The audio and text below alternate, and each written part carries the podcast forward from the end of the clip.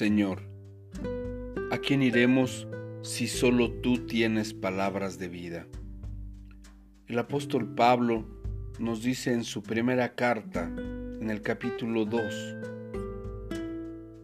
Ustedes, los que son esclavos, deben someterse a sus amos con todo respeto. Hagan lo que ellos les ordenan, no solo si son bondadosos y razonables, sino también si son crueles, pues Dios se complace cuando ustedes, siendo conscientes de su voluntad, sufren con paciencia cuando reciben un trato injusto.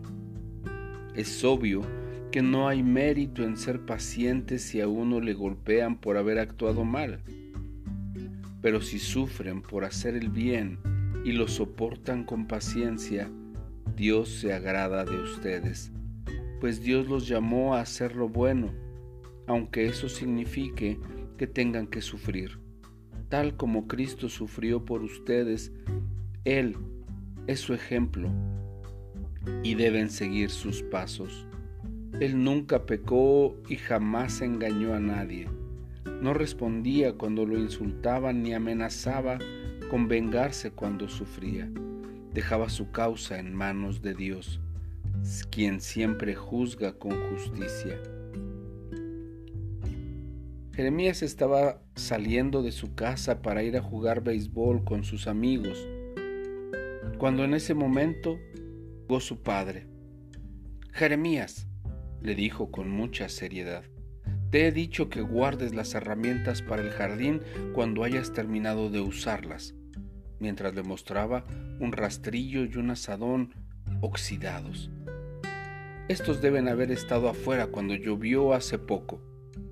Pero papá, dijo Jeremías, yo no, no pongas excusas, le dijo su padre.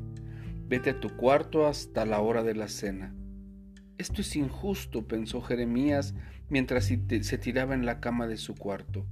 No solo no iba a poder ir a jugar béisbol, sino que estaba siendo castigado por algo que no había hecho. ¿Cómo podía Dios permitir que eso sucediera? Finalmente la puerta de su dormitorio se abrió y entró su padre. Te quiero pedir perdón, hijo, dijo su padre con humildad. Acabo de acordarme que fui yo quien dejó las herramientas en el jardín. Entré a hacer una llamada telefónica y me olvidé de guardarlas. Por favor, perdóname. Está bien, musitó Jeremías. Algo parecido a esto me sucedió a mí cuando yo era pequeño, dijo el padre. Mi padre me castigó por algo que creyó que yo había hecho. ¿De verdad? dijo Jeremías. Su papá asintió con la cabeza. Al principio yo estaba amargado y me hice preguntas en cuanto a Dios. Entonces me di cuenta de que Dios quería que yo perdonara a mi padre. Nunca me he olvidado de esa lección en cuanto al perdón.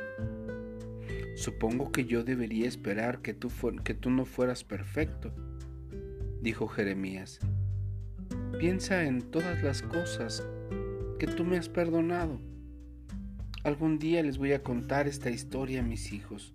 Estoy seguro de que su padre tampoco será un padre perfecto. ¿Cómo te sientes cuando eres castigado, señalado por error? ¿Te amargas y criticas? ¿O los perdonas y aprendes algo de esa experiencia? Los demás no son perfectos y Dios todavía espera que nosotros los amemos y los obedezcamos solo por amor. Recuerda, Dios es bueno.